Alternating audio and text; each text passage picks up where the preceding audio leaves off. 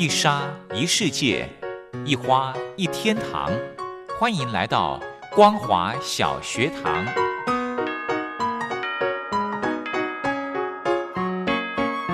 让我们一起学习，一起分享。光华小学堂。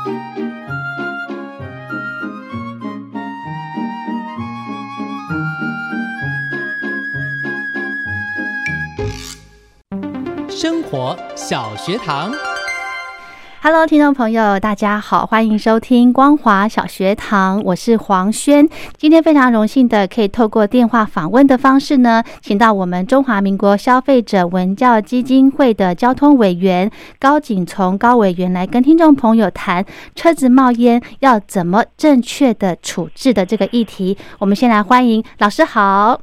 主持人好，各位听众大家好。嗯，车辆冒烟，哎，其实听起来就是很严重、很危急。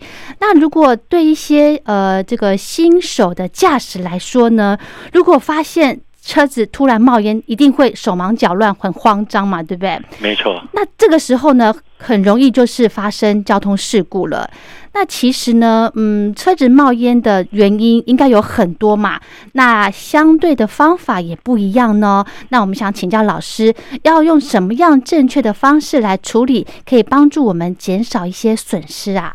是啊，可以啊。嗯，我在这里跟各位报告一下，一般我们如果车辆发生冒烟，大概可以分为几种。是，那我们从严重说说起来，就大大家可以在电视上看到的火烧车的现象。嗯，那另外一种就是因为水温过高所产生的，因为高温，那水蒸气出来了。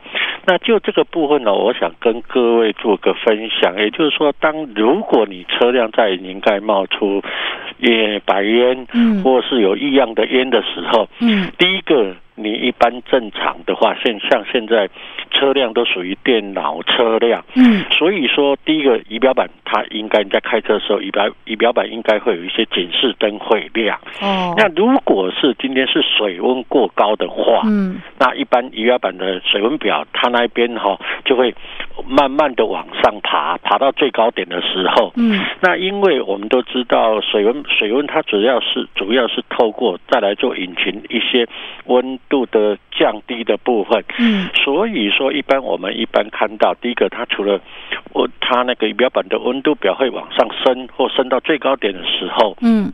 那我们建议一般，你如果是看到是水温表过高的时候，请记得车辆应该要开始减速，往不管在快速道路、高速公路，或者是在一般道路，你要往路边先去停。嗯，那停好以后，记得先下车，先不用着急，先把你的一些故障物先放在你车辆的后面，让后面人再去警示到。嗯，那这个主要是在做于，就是说。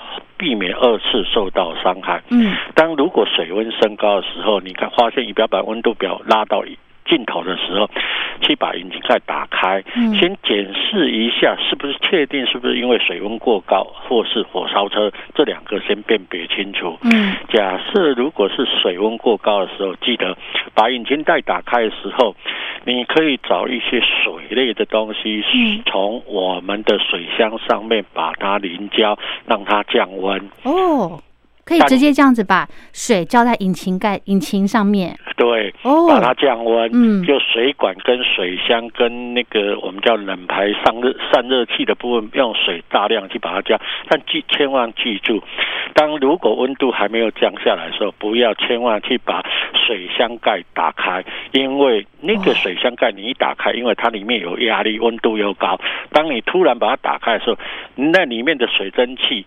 跟那个水会往外喷，会把人家烫伤哦。所以说，为什么要建议各位要先把用水把它淋湿了，温度降低了，你用手去触摸，手可以到触摸不会烫的时候，嗯，那你再把它水箱盖打开，再用大量的水把它加进去，满了以后，包括护水箱都加满的时候，嗯，这时候你可以判定发动车辆看有没有异样，如果没有异样的话，那你注意水温表，尽快开到保养厂去。帮你处理，嗯，那一般像水箱会有这种现象，第一个不外乎水箱有漏水，嗯，第二个因为风扇没有转动，所以它没办法降温，嗯，第三个可能是水箱的压力阀坏掉，嗯，那再来第四个可能叫水箱的凝结器它没有打开，变成一个小型碗，所以温度升高了，嗯哼，那再来这些如果当然这些比较要需要专专业部分，只是跟。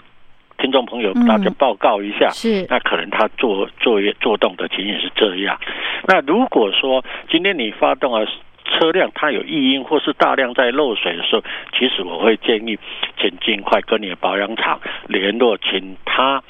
再叫拖车把你车辆拖到维修厂，因为当如果你要强硬的在进行开车的话，那可能会因为温度过高产生引擎缩缸或是引擎爆缸，哦，就是说我们简称的叫出怪手，那你可能损失会越来越严重。哦，所以我们建议说，如果是水温的部分，假设嗯，还可控制范围以内。那你水加一加，那注意水温表，只要过高，在过高的时候，记得又要到路边，那让它降温，再加水，慢慢的开到修理厂。那如果真的不行的时候，嗯，那你可能直接要叫拖吊车拖到你的修理厂。是，这是水温的部分。对。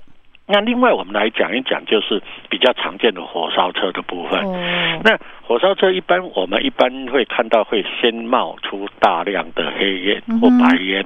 那这个烟它是带有焦。焦臭味的，嗯，那一般如果是水温过高的话，它没有带有焦臭味，嗯，当如果是我们要千万记住，有闻到焦臭味，人一样，车子如果还可以开的话，那尽尽速的开到路边，按照我们刚才讲的，你后面一定要去放一些警示标志啊，嗯，或是故障物，嗯，那第二人要尽快离开，是，那我们会发现说，有些人他就会说，你想去了解是哪里冒烟，他就把引擎盖打开了。是，那这样一般我们会认为打开引擎盖就减，事实上如果烟大的时候，你要去打开引擎盖的时候，它会产生更好的空气对流。那空气对流好的时候会怎么会发生什么事？因为它就开始有大量的氧气去供足它，所以它助燃会更快，烧的会更严重。哦哦。所以说，我们一般会建议，就是说，当如果你是烧焦烟的时候，除可以的话，当然是停到；如果不可以的话，人要尽快离开。那离开你要做什么动作？第一个，假设有火苗出来的时候，是不是附近看有没有商家可以借灭火器？嗯，那假设如果都没有话，或是有一些水管可以去灭火的状，当然这是最好。如果是没有的话，我们倒会建议你尽快离开车辆，到路旁去把故障标志或是一些故障物先放在车后，那尽快去打一一一九或一零去报警，请他们尽快来支援。我想这样都会。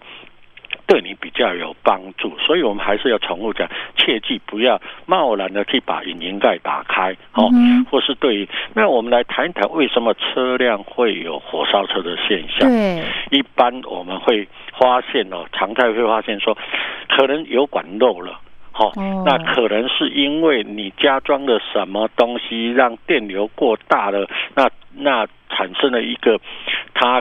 产生了一个起火点，那刚好你附近又有助燃路，也就是说引擎室本身它就有漏油或是什么原因，好，那再来我们会发现说，除了这这几个因素以外，那你其实当。当车辆冒烟的时候，你不要好奇的去判别说要什么，因为可能如果你一个不对的动作，让它氧气供应更充充足的时候，它会烧的越来越严重。嗯，所以为了生命安全，我们会建议就是说，只要是烧焦味，我们刚才跟各位报告，尽快离开，把故障物放上。那商界灭火器如果没有灭火器的时候，那尽快的打一一零或一一九，请警方来帮忙。我想这样这个处置动作会比较好。那我们常在电视上面会发现说，为什么车辆有些人下去就直接把引擎盖打开，或是去查试，那发现说哦车辆有问题的时候，那这样已经来不及了。嗯，那另外我们要建议的就是说，当车辆如果有火苗冒出的时候，嗯，那人一定要尽快，因为有时候因为它火流的关系，那因为我们车辆上面有油箱，嗯，那如果是这种现象的时候，万一如果烧到人，它就会产生爆炸，会二次伤害更严重。是，所以我们会建议就是说，只要有烧焦味，尽快离开车辆，那尽快去通知警政单位或是张建灭火去，看是不是先行可以灭火这种现象。嗯哼哼哼，对。好，那第三个原因呢，老师？第三个原因呢，我我们一般我诶，我们一般哈会。建议啦，哈，就是说，假设如果这这两类以外的哈，那可能就是说，一般我们有时候超价的部分，所谓超价的部分，就是说，因为在你高速行驶之下，那因为触媒转换器过热，嗯，那因为可能你在行驶过程中，可能在那个排气管的部分有粘到一些什么塑胶裂的啊，或者有时候纸张的时候，那各位都知道哈，那在我们的触媒转换器有排气管，其实它温度是很高的，是，那就。打一个比喻，像我们一般，如果在一个湿的一个草地上面，你把车子开到草地上面，嗯，那你只要不熄火，到最后那个草草有湿的被你烘成干的，到最后着火，整部车会烧起来。所以事实上，在触媒转换器跟排气管，它温度很高。正常理论来讲，一般在排气管的部分，它至少还有在触媒转换器，它还有至少八百九度。那到了消音管，呃，消音器的时候，它会在降温。嗯，要到了排气管，还至少八八九十度的那种七八十度的温度。嗯，所以在这种状况之下，记得千万要记得，尽量避免停到。有杂物的上面，嗯，或是有杂草的上面，嗯，或是有一些掉落树叶的一些比较干燥的地方，那都容易引起火烧车的部分。嗯哼哼，是，OK，好，那我想请教老师哦，刚刚提到有冒白烟，有冒黑烟，诶，感觉好像冒白烟的危险性比较小，是吗？老师？理论上，如果说。除了冒白烟，当然在火烧车的那个面相来看，当然它也有可能卖冒白烟。但是我们要会建议说，你要先看一下或闻一下，是不是也有烧焦烧焦的味道。一般理论上，如果水温过高的时候，它纯粹是水蒸气的部分，嗯，所以它不会带有烧焦味。哦，那如果有烧焦味的，代表车辆已经在。闷烧已经准备要要燃烧起来。那如果今天纯粹是水的味道的话，或者是蒸汽的味道的话，那事实上可能就是因为你车辆在你的水管。或是你的水箱，或是我们刚才讲的，包括你的节温器，包括你的风扇，是不是没动？所以让它产生温度过高。嗯，它因为里面压力过大，所以它往外喷了。嗯所以说，一般理论上，如果没有烧焦味的，它会比较不危险；有烧焦味，它可能会产生火烧车的几率会比较高很多。是是是。好，那另外呢，我想到了，呃，刚刚提到的这个冒烟的位置呢，都是在引。引擎盖里头，咦，老师，那如果除了引擎盖之外，车子其实很多那种出入口、那出口嘛，那其他位置冒烟有没有什么样的一个警讯呢？一般如果在我们那个前座仪表板的那个冷气出风口的地方，假设如果。出来味道有一点烧焦味的时候，其实你就要注意，那就是不正常。为什么？冷气它主要是吸收外面的空气，那那经过我们的压缩机，那经过我们的那个冷媒的转换成。冷冷气出来，那如果那个味道跟平常不一样的时候，就要注意。那当然，像以现在车辆，包括我们的仪表板里面有很多电线或电子零件，对，包括我们在排挡杆就。打 N 档 B 档，那整座中间包括它都有电脑诊断器在里面，我们简称为 ECU 的部分啊。嗯。那所以这几个电脑系统的处放地方，假设如果今天有一些异常的味道的时候，平时你就要尽快到保养厂去做检修，或是这里冒烟出来的时候，理论上这几个地方大部分都是火烧车的现象比较大，因为这个部分都没有跟水没有。关系是。那当然，在后行李箱的部分，因为在我们后行李箱下面背有一个汽油桶，嗯，那一般大部分至少至少都在五五十公升左右，那甚至有时候容量大到六十公升也有。所以说，在这个部分，因为当如果你汽油在泄漏的时候，你只要车子一发动的时候，汽油泵部它一定有供电状况下，它一直会把压力要送到前面的引擎室去。嗯，所以说，当车辆还没有熄火的时候，当你火烧车的时候，因为汽油泵部或柴油泵部一直在大量的供应它的油路要到前方去，所以它会助燃的很严重。嗯，所以就会很迅速的。把车子烧烧起来，除非到了它断电的时候，汽油泵补才会在后几秒以后才会停止。为什么？因为中间的油管它还是有压力在，它是往还是以汽油还是往前跑。所以我们一般会建议，就是说，当如果在这种没有办法去分辨的时候，只要你有烧焦会那。火烧车的几率会很高。那如果这个纯粹都没有任何味道，那可能是水箱它温度过高，所以你只能去做一这这些判别。那如果是有烧焦味，记得千万都不要再做任何处置，尽快的打一零或一一九，请他们来帮忙。因为你现在看在闷烧出烟，但可能过没几秒几分钟几秒钟以后，它因为助燃的关系，它开始着火。嗯，那如果是在前置。引擎的部分，那就比较可能烧的部分，它因为你时间久，它当然嘛会往往那个车内里面烧。那如果今天是后面的话，因为汽油桶在那里，可能因为如果天气又热的话，那要产生可能要助燃的速度会又会更快，那甚至严重一点，它可能会爆开。嗯哼哼，是 OK。那刚刚老师有提到说，呃。车子冒烟的原因呢，有水温高，或者是呃有火烧车的疑虑。那我们在车子要上路之前呢，诶，如果想要排除这两个可能，我们可以做什么样的一些 check 吗？其实我们一般还是会建议，就一般车辆，当然如果新车的部分呢，你定期保养这个机这个机会会比较少。哦。那第二个，我们会除了你说有一些去。一些东西，就比如说把油路改了啊，有些电路改了，那这有潜在危险存在。那平常我们会建议说，比较老旧的车，你要上车前。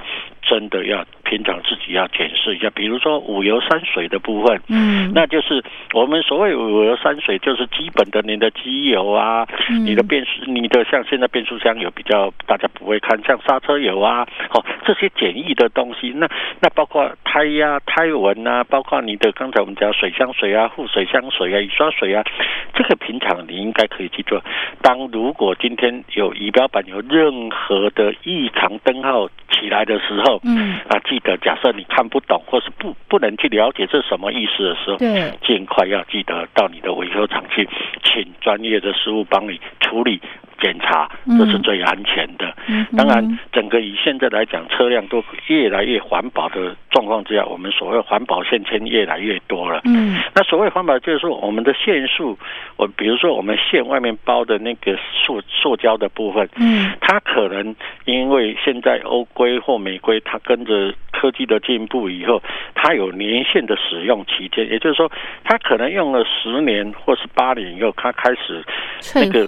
就会退化，就会焦脆。哦，那万一如果你在没有去注意的时候，或不勤于保养时候，它久了以后会跟铁做那个外面脆化以后，那铜线裸露跟铁在做搭铁的时候，它容易引起什么热点就开始着火。嗯，那刚好你旁边，比如说平常引擎也一也一点秽物在，比如说它。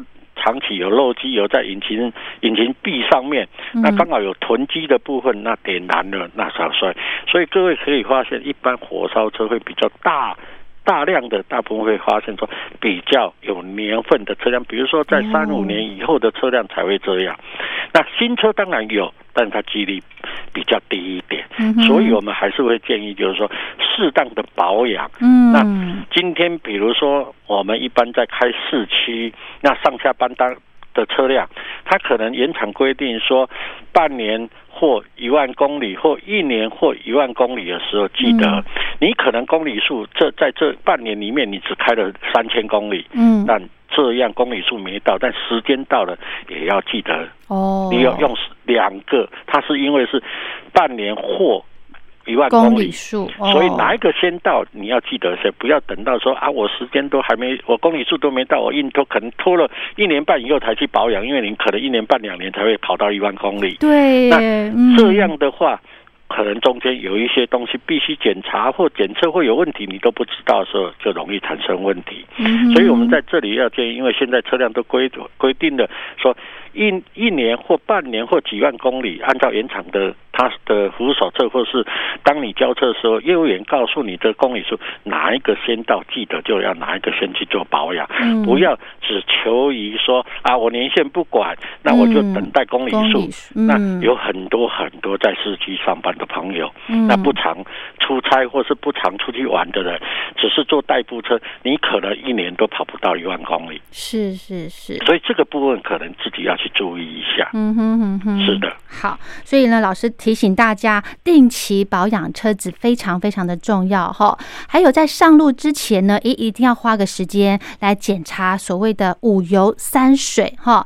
如果确定都没问题的呢，这样子才可以安心的开车嘛，对不对？对，好。那这里当然我要跟各位报告，大家常疏忽的部分就是我们胎纹跟胎压，尤其胎纹现在不管在年度定检或是警察在临检的时候，对。他都会去检查，你低于标准线或的部分，可能就要开花。那当然在。胎纹低于标准线最大的问题就是当我们下雨天的时候，嗯，因为轮胎跟地面它是用抓地力的部分，嗯，当如果你胎纹过低的时候，因为当如果有下雨的时候，因为它排水线不好，容易产生车车辆偏移或偏滑的部分，嗯，所以说就比较容易肇事。所以请各位听众朋友记得，虽然车辆不常开，轮胎可能会延长它的寿命，但有一点，当胎纹到了你的安全线的时候，那记得一定要到修理厂去做更换，可能省了这一点小钱，到时候真的上下雨天的时候，车辆会水漂的时候，因为它跟地面摩擦力不足，它开始漂移的时候就容易失控。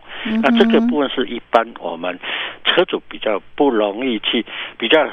长期淡忘的部分，所以我们在这里还是要跟各位听众朋友报告，就是说，记得出门前除了这些五油三水、胎纹、胎压，都要稍微用目视。只要你认为就是说，哎，这个胎压怪怪的。记得请到就近的保养厂或是轮胎行，请他帮你打气一下。嗯，哦，我想现在以轮胎行来打气都免费的，都是一般保那个服务的项目。所以这个部分其实你前你要去做检查。嗯哼哼哼，OK，好。那最后呢，老师还没要跟我们做个提醒补充的？在这里要跟各位听众报告，就是说，其实只要你适度的处理，那车辆其实在路上行走，它都。都有潜在的危险存在，只要你适度的处理。是适当的，那可以减少很多不必要的麻烦跟危险。那记得，当车辆有任何故障灯亮起的时候，记得要先行去处理，不要想说啊，大概是没有关系，等到有关系的时候，都事态都很严重。所以在这里还是要建议勤于保养。那平常五油三水基本东西自己要出车前，尤其在长要出长途的时候，记得更要去做检查。这是给各位一个建议。是是是，好，今天呢非常感谢我们消基会的交通委员高景从高老师来跟听众朋友做这么仔细的说明，如果车子冒烟的时候呢的一些正确的处置方式哦。好，那我们今天的节目就进行到这了，非常谢谢高老师，谢谢主持人，谢谢各位听众朋友，消基会车辆委员祝这各位行车平安，谢谢老师，谢谢你，好，拜拜，拜拜。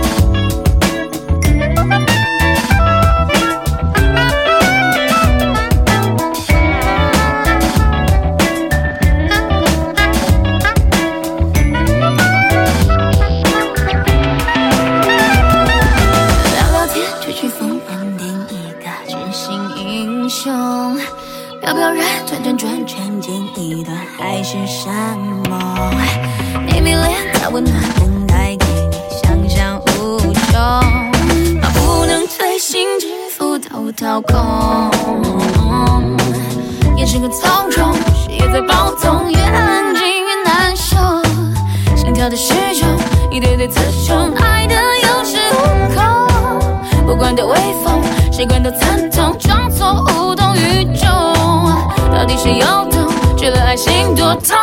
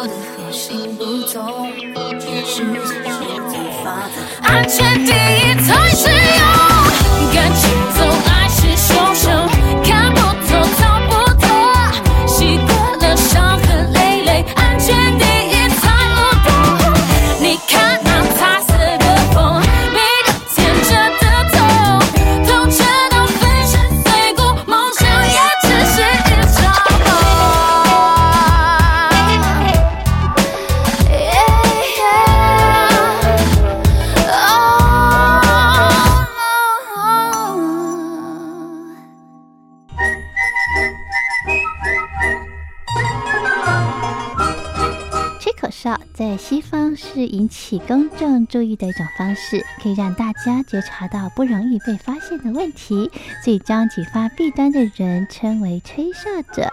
有些事情不可以说，但是有些事情必须说。说跟不说的一线之隔，决定了谁可以成为揭弊英雄。支持听众发出自己的声音，说实话，要真相，才能够让社会各方面都正常起来。请听众安心接币，勇敢吹哨就可以参加抽奖。来信请您寄到台北北门邮局一七零零号信箱，或者是用电子邮件寄到 lily 三二九小老鼠 ms 四五点 hinet 点 net，并将姓名、年龄、职业、地址、邮编、联络电话、电子信箱资料填写完整，就可以参加活动。哨声响起的活动到八月三十一号，请听众勇敢的发出自己的声音，安心接币，勇敢吹哨就可以参加抽奖。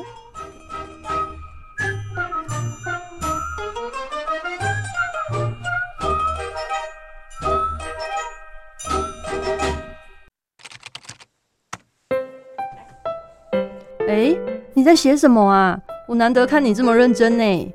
哎呦，你先不要吵我啦！我要参加征文活动啦，刚刚好不容易有灵感了，要赶快把它写下来。征文活动？什么样的征文活动啊？嗯，你不知道吗？就是王琦的节目，除了音乐之外，正在举办的听友征文活动，越听越有感。哦，这个我知道，我知道。但是说真的，我对音乐真的一窍不通哎，可能没办法写出什么所以然来。哦，拜托，又不是只有音乐可以写，你没有仔细听王琦的节目吗？既然是除了音乐之外，就表示还有很多内容啊！你可以写美中台的国际情势观察、两岸关系等等，这些都是节目中有提到的哦。是哦，原来这些也都可以写哦。那我还蛮多想法的。嗯，那你打算要写什么啊？我啊，我是选跟音乐有关的啦。我很认同王琦所说的，政治就是生活，生活就是音乐。而且台湾有好多地下乐团，他们自己创作的音乐都让人听得非常有感哦。所以，如果你对这一类的主题有想法的话，也可以投稿这个内容啊。哦，听起来很不错呢。我现在有很多灵感了，那不吵你，我也要赶快去动笔，拜喽。哎，那你知道怎么投稿吗？这还要你教吗？纸本邮件寄到北门邮政一七零零号信箱，北门邮政一七零零号信箱，或是电子邮件寄到 lily 三二九 at ms 四五点 highnet 点 net。L i l i 三二九 at m s 四五点 h i n e t 点 n e t 就可以啦。哎，那要记得在七月三十一号以前记住哦。